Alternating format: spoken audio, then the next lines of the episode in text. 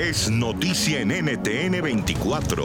Hoy con la noticia más importante tiene que ver con la ola de protestas que ha generado en más eh, de 15 estados de los Estados Unidos la muerte a manos de cuatro integrantes de la policía del afroamericano George Floyd.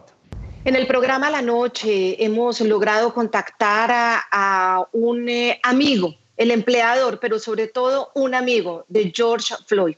Como decíamos, este afroamericano de 46 años que murió durante la detención policial el 25 de mayo ahí en em, Minneapolis. El hombre gritó incansablemente que no podía respirar, sin embargo el policía no, no le retiró la rodilla del cuello, el hombre cayó inconsciente y bueno, ya después fue la noticia de su muerte.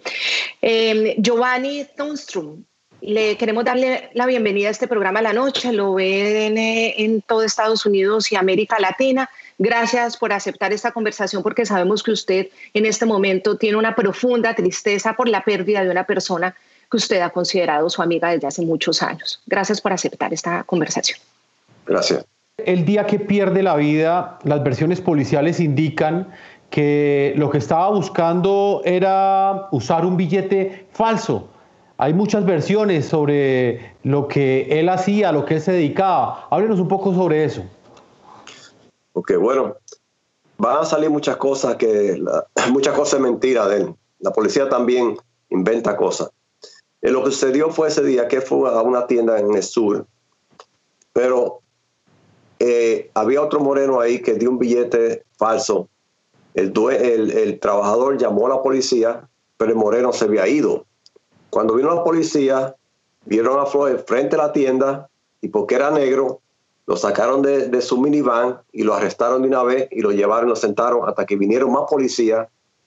Eh, el, Floyd era una persona tranquila, pacífica, no sabía lo que estaba pasando, trató de que los policías le dijeran qué es lo que estaba pasando. Y aquí los policías son bien malcriados con, con uno. Ellos te dicen cállate y no quieren oírte, no te escuchan y son bien rudos.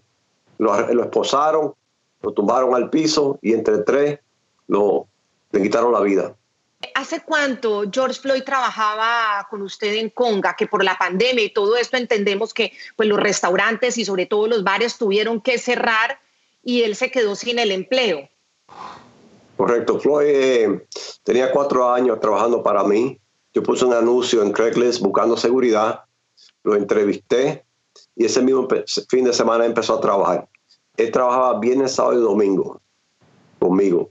Él le gustaba trabajar muchísimo en conga. Era una persona tranquila, no era agresiva. Nunca lo vi pegándole a alguien o sacando a alguien agresivamente de mi club. ¿Se sabe qué pasó entre el momento de la requisa y el momento en el que él cae en el piso?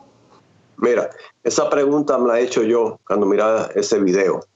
Y yo conozco la policía aquí en Minnesota. La policía aquí es bien arrogante, bien orgullosa y racista. El policía le mantuvo la rodilla ahí porque la gente estaba suplicando. Y la policía, si tú le dices no haga esto, ahí es que lo hacen.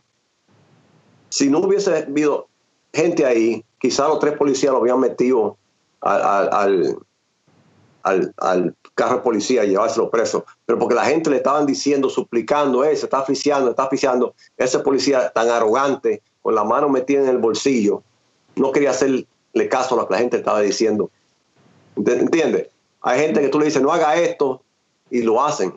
Aquí la policía creen que ellos son, son Dios porque tienen una pistola, un uniforme, un badge.